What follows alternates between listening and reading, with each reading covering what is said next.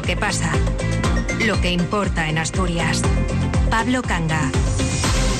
Buenas tardes. No sabemos si esta vez ha venido en tren, pero la segunda visita institucional del ministro de Transportes, Óscar Puente, su primera vez en Asturias como ministro fue por la inauguración de la variante de Pajares, ha sido hoy para presentar el grado de cumplimiento del plan de inversiones de su departamento en infraestructuras ferroviarias y para hablar, como no, del AVE o del verdadero AVE, que dicen los que consideran que los Albia, que ahora prestan servicio a través de la variante de Pajares, son otra cosa. Queda poco más de un mes para ver si Óscar Puente cumple ese compromiso de poner a funcionar los nuevos trenes Abril, los que van a aprovechar la punta de velocidad que permite la variante el próximo mes de marzo. Hoy de momento ha ratificado ese calendario y dice el ministro que veremos los nuevos Talgo S106 circulando por aquí antes de que termine el mes de marzo. Sobre los horarios de esos nuevos AVE a Madrid, que el empresariado quiere más madrugadores, el ministro dice que el primero será a las 6 y 26 minutos de la mañana y que técnicamente es imposible adelantarlo más pide que se piense además en estos trenes como algo más que un servicio para empresarios. Hay otras potencialidades que Asturias no debería perder de vista, la de los viajeros en chanclas, por ejemplo. A mí me parece estupendo que el empresariado asturiano se plantee ir a Madrid eh, en, tren. O sea, me parece eh, estupendo y tenemos que intentar ponérselo lo más fácil posible. Y también digo, eh, eh, todo lo vemos hacia Madrid, ¿no? Pero, pero es que ahora Valladolid-Gijón son dos horas en verano, ¿eh? O sea, te bajas con las chanclas del tren y estás en la playa. Entonces, eh, igual la mirada de, Castilla y León cambia. Lo digo para que no pensemos solo que el tren es una oportunidad para ir a Madrid a, a trabajar, a hacer negocios. Ojo, el tren es una oportunidad para muchas cosas. ¿eh? Además, ha dado ya el ministro la fecha de inicio de la construcción de los nuevos trenes para la red de ancho métrico, red de cercanías, trenes que estos sí cabrán por los túneles de vía estrecha y que tienen, entre otras cosas, la misión de hacernos olvidar el bochorno de aquel fallido encargo a la empresa CAF, la empresa que ya se pone manos a la obra con las nuevas unidades, empezarán a construirlos en cuestión de 10 días. Por cierto, nada que ver con los trenes, pero sí responsabilidad de su ministerio, las obras en el entorno del nudo de Serín de la Y, un trastorno de larguísima duración para los usuarios habituales, un puñado de los cuales se ha visto atrapado hoy en un atasco, otro atasco, atascazo a primera hora de la mañana por la avería de un vehículo. Ha taponado el carril en sentido Gijón y Avilés, han llegado a formarse colas de 9 kilómetros de retención y como siempre, en el peor de los momentos, la hora de miles de trabajadores para desplazarse a su puesto de trabajo. Pero ahora nos subimos de nuevo al tren en el arranque de hora 14 Asturias. Asturias contará el mes que viene con el segundo ave más madrugador del país hasta Madrid, después del que sale de Valladolid. Será el que saldrá a las 6 y 26 de la mañana desde Gijón, con destino a la capital. Es uno de los anuncios que ha traído en su visita a Asturias esta mañana el ministro de Transportes, Óscar Puente, que tras mantener un encuentro de trabajo con el presidente del Principado, Adrián Barbón, se ha reafirmado además en que los trenes Abril, los trenes punteros en alta velocidad, estarán funcionando por la variante de Pajares antes de que finalice también el mes de marzo. Puente ha dejado otra noticia, el día 26 de febrero se va a iniciar la fabricación de los 10 primeros trenes de ancho métrico comprometidos con Asturias tras el error con los proyectados inicialmente y que por las dimensiones especificadas no permitían su paso por los túneles de la red de cercanías de la comunidad. Silvia Rúa, buenas tardes. ¿Qué tal? Buenas tardes. Pues sí, día arriba o día abajo, los trenes abril estarán en funcionamiento en lo que queda del primer trimestre del año. El ministro Oscar Puente se ha reafirmado así en este compromiso adquirido por su departamento con Asturias. Ha asegurado también que Renfe tiene prácticamente cerrados los horarios del servicio, consciente de las peticiones de los empresarios que quieren madrugar para estar pronto en Madrid. Lo que sí ha confirmado el ministro es que el primer ave saldrá de Gijón a las 6 y 26 de la mañana. Solo el tren de Valladolid sale antes, tres minutos en concreto, y no es posible adelantar esa hora. No es, no es posible salir antes. La, la alta velocidad tiene unos requerimientos de mantenimiento de la vía y de seguridad que se realizan por la noche. Por tanto, ya nos gustaría poder salir antes, pero no es posible. Pero el, segundo tren que antes va a salir en toda la península ibérica de alta velocidad va a ser el, que tiene origen en Gijón, que será a las 6 y 26 minutos de la mañana. Además, se duplicarán las plazas ofertadas hasta los 2 millones con la llegada a Avilés de un tren Albia con una frecuencia diaria y con el estreno del servicio de bajo coste Hablo, que tendrá parada en Pola de Elena, Mieres, Oviedo y Gijón. Oscar Puente comparecía hoy acompañado del presidente asturiano y del comisionado designado para el seguimiento del plan de cercanías para Asturias y Cantabria tras un encuentro en el marco de los acuerdos de la Castellana, es decir, los firmados hace un año tras el error con los gálibos de los trenes de ancho métrico que no pasaban por los túneles. El ministro ha invitado tanto a Adrián Barbón como a los presidentes de Cantabria y País Vasco a que acudan el próximo día 26 al corte de chapa que dará el pistoletazo de salida a la construcción de los 10 primeros trenes comprometidos, esto sí, con dimensiones adecuadas. Hemos superado las dificultades técnicas conocidas por todos, hemos tomado decisiones y ya contamos con el proyecto técnico de características resultante de la aplicación del método comparativo que me permite anunciar que este mes día 26 de febrero, comenzaremos a fabricar los primeros 10 trenes de ancho métrico. De los 1.500 millones del plan de cercanías, se ha movilizado cerca del 70%, el 30% ya totalmente ejecutado. Según el ministro, cuando finalicen las inversiones, las cercanías serán mucho más fiables y confortables, aunque ahora haya que convivir con las molestias por las obras. Preguntado por las distintas incidencias ferroviarias, ha indicado que el material rodante no se renovaba desde 2008 y que por eso el actual gobierno ha realizado la mayor compra de la historia de Renfe para adecuar el servicio. En todo caso, la puntualidad media, ha defendido, es de un 96%. En Alemania, ha comparado, es de un 50%. A futuro, la puesta en servicio del soterramiento del Langreo se prevé para el segundo semestre del año 2025. La finalización de la renovación integral del tramo Gijón-El Berrón para el segundo semestre de este año. Los empresarios asturianos tenían hoy un oído puesto en los anuncios del ministro para saber si se atendían sus reclamaciones para adelantar el primer AVE a Madrid. Ellos quieren un tren que les deje en la capital antes de las nueve y media de la mañana para poder desplegar una jornada de trabajo no condicionada por una llegada más tardía. Y ese tren de las seis y veintiséis pues no cumple ese requisito. Es lo que decía esta mañana el presidente de la Cámara de Comercio de Oviedo, Carlos Paniceres, que también asegura que van a seguir peleando por un horario más madrugador, porque no es un capricho, asegura, es una necesidad. Él mismo se desplazó ayer a León para coger el tren y llegar a Madrid a tiempo a una reunión. Pues no es una buena noticia. Si el, ministro ha dicho que no puede ser, pues habrá que seguir intentando convencerle y presionar para que pueda ser, ¿no? Porque es importante que ese primer tren eh, llegue, como yo decía recientemente, pues en torno entre las nueve y las nueve y media, ¿no? Que te permite pues hacer una agenda de reuniones a las 10, diez y media, pero claro, a las diez y media es verdad que es una hora muy, muy tardía. Yo ayer mismo, ayer fui, eh, pagué ese efecto, ¿no? Y que sea un AVE también, ¿no? Que el primero sea un AVE, que sea directo,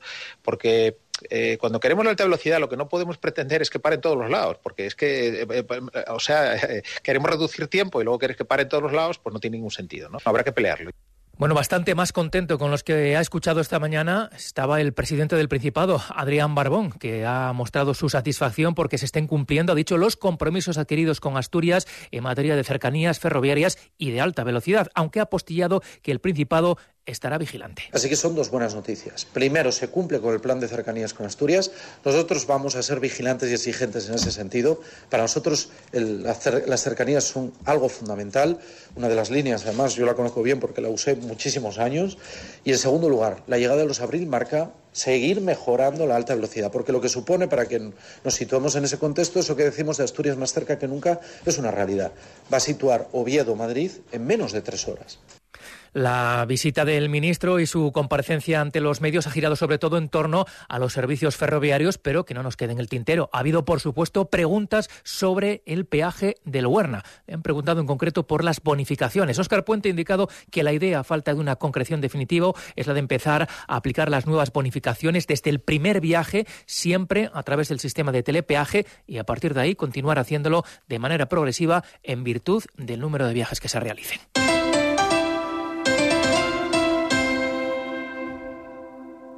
Cadena Ser. Gijón. ¿Que por qué soy un pluser? Porque exijo transparencia. Y en un clic puedo comprobar todas las revisiones del coche y el informe de tráfico al instante. En Ocasión Plus tienen un taller en cada centro para dar un servicio más cercano y directo. En Ocasión Plus aciertas seguro. Tienes 15 días o 1000 kilómetros de prueba. La adolescencia y el consumo de pornografía, talleres para madres y padres. ¿Qué aprenden nuestras hijas e hijos de la socialización desde los espacios digitales? ¿Qué nos cuenta la pornografía sobre sexualidad? Estas y otras preguntas encontrarán respuesta en los talleres organizados por el Plan de Prevención de Adicciones y Promoción de la Salud de Gijón y dirigidos a madres y padres que se desarrollarán en los centros municipales integrados del Llano, La Calzada, el Centro y Gijón Sur. Desde marzo y hasta mayo, todos los lunes y miércoles. Más información e inscripciones en gijón.es. Cadena Ser. 100 años de radio. Hora 14. Asturias. Dos y quince minutos de la tarde. Arcelor mantiene sus planes para la plantilla de sus factorías asturianas. Es el titular a esta hora de una nueva reunión de la mesa de empleo de la multinacional en marcha desde media mañana. La empresa ha ligado los avances en la negociación colectiva a que haya acuerdo sobre la salida de los trabajadores de más edad y en ello están en estos momentos. En caso de no haber entendimiento, la conflictividad en el motor industrial de Asturias podría ir a más la próxima semana, para la que de momento están convocadas dos jornadas de huelga. Sergio Díaz. Novedades hasta ahora ninguna, dicen los representantes de los trabajadores a preguntas de la cadena SER. Desde hace casi tres horas se reúne la mesa de empleo de Arcelor, nuevo encuentro, este en Asturias entre la dirección y sindicatos que hasta la fecha han sido incapaces de llegar a un acuerdo sobre la salida del personal de más edad dentro de los planes de descarbonización de la multinacional.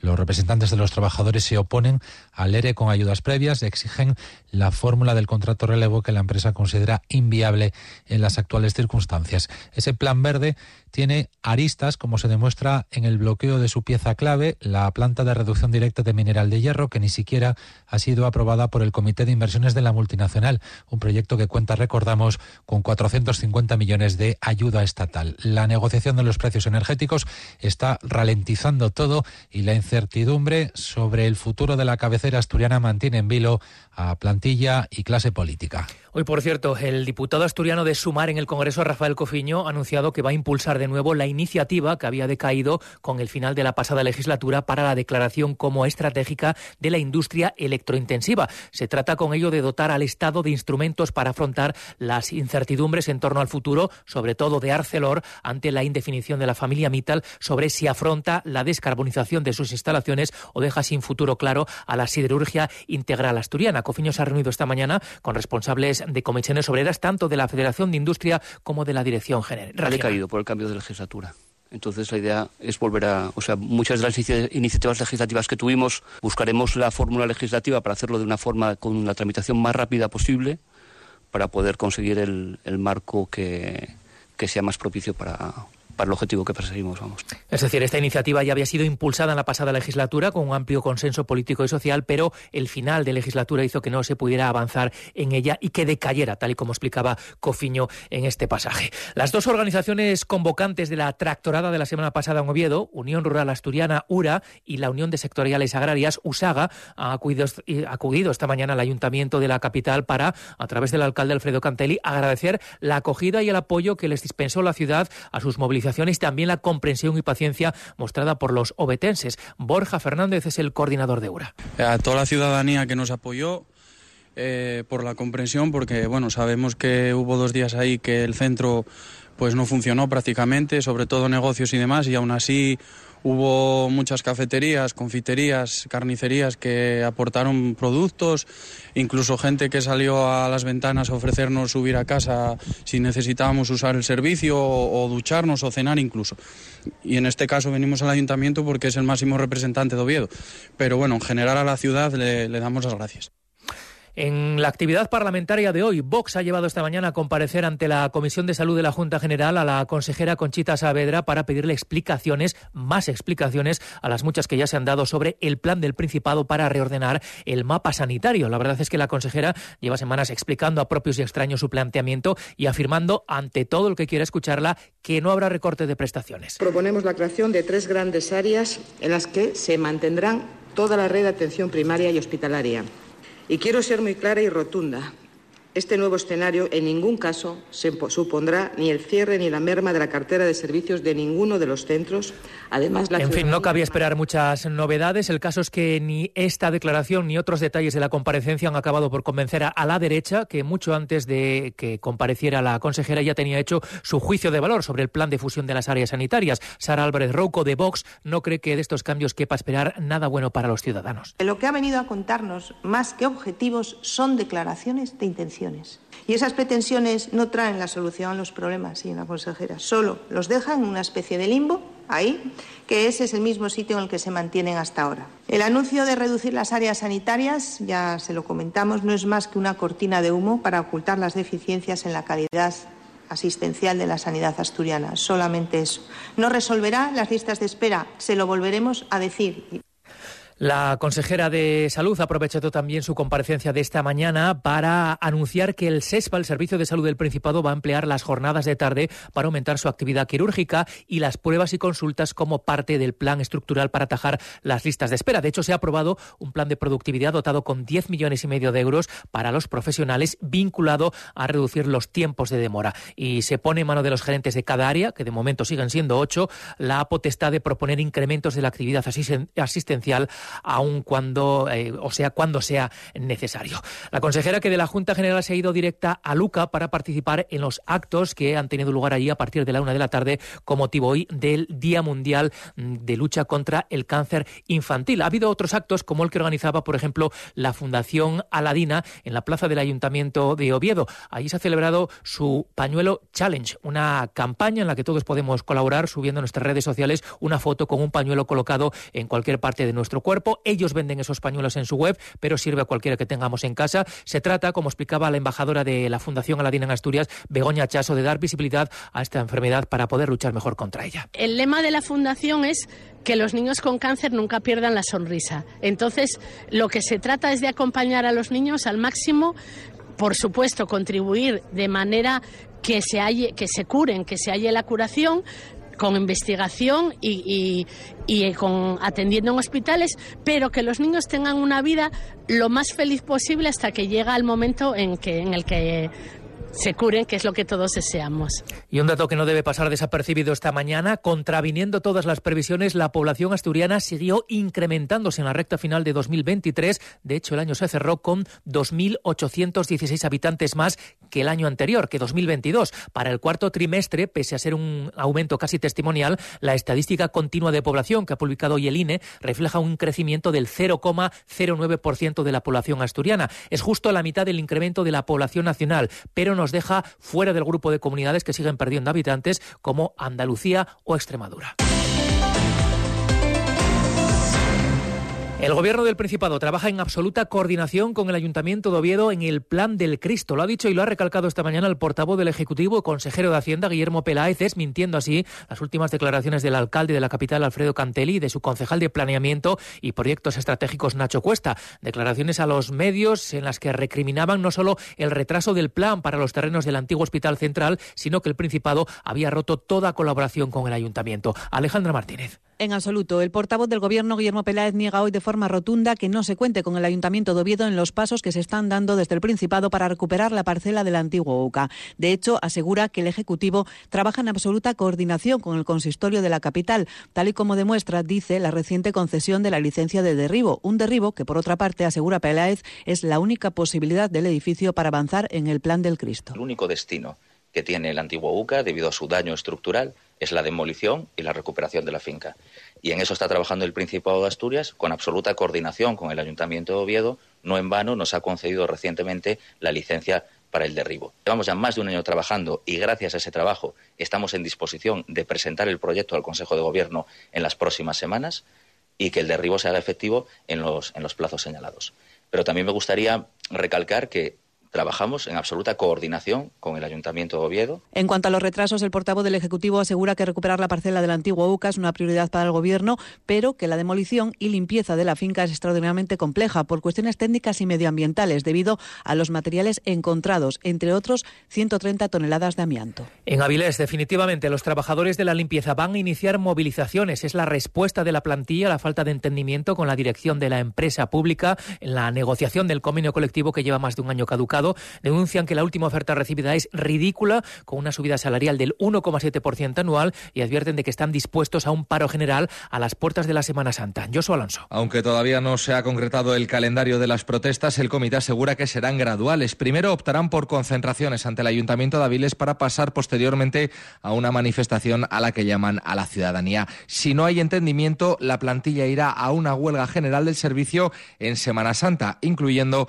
la comida en la calle. Su presidente Javier Alvaré recuerda que los trabajadores están solicitando una subida del 5% para 2024 y del 4% para 2025, mientras que en 2023 rebajan el incremento hasta el 2%. Frente a esto, la empresa les está ofreciendo un 1,7%. Alvaré insiste en que no se van a mover de su posición y pide a la dirección seriedad en las negociaciones. La Asamblea también ratificó que si hay que llegar a un paro, se llegará. Entonces, pues las fechas serían lo que es la Semana Santa en Avilés, incluyendo la comida en la calle. Completamente ridícula. No se observa, bueno, nada de lo que proponen aceptarla, en, en nada está muy lejos de la propuesta de, del comité de empresa. Los trabajadores, en torno a 160, llaman también al equipo de gobierno a que se implique en esas conversaciones para desatascar un problema que ahora mismo mantiene a las partes muy distantes. 2 y 25, hora de comer, momento ideal para hablar de algunos de los mejores productos de la gastronomía asturiana, como el chosco de Tineo. Su indicación geográfica protegida va a poner en marcha una campaña que pretende ser rompedora y que va dirigida hacia los segmentos jóvenes de la población para profundizar en el conocimiento de este producto e incrementar su consumo en toda España. Jesús Martín. La campaña se lanza coincidiendo con la presentación de los resultados de cierre del pasado año, que por cierto deja unos números en crecimiento ya desde hace tres años y alcanzando un récord de unidades contraetiquetadas que llegan a las 71.000.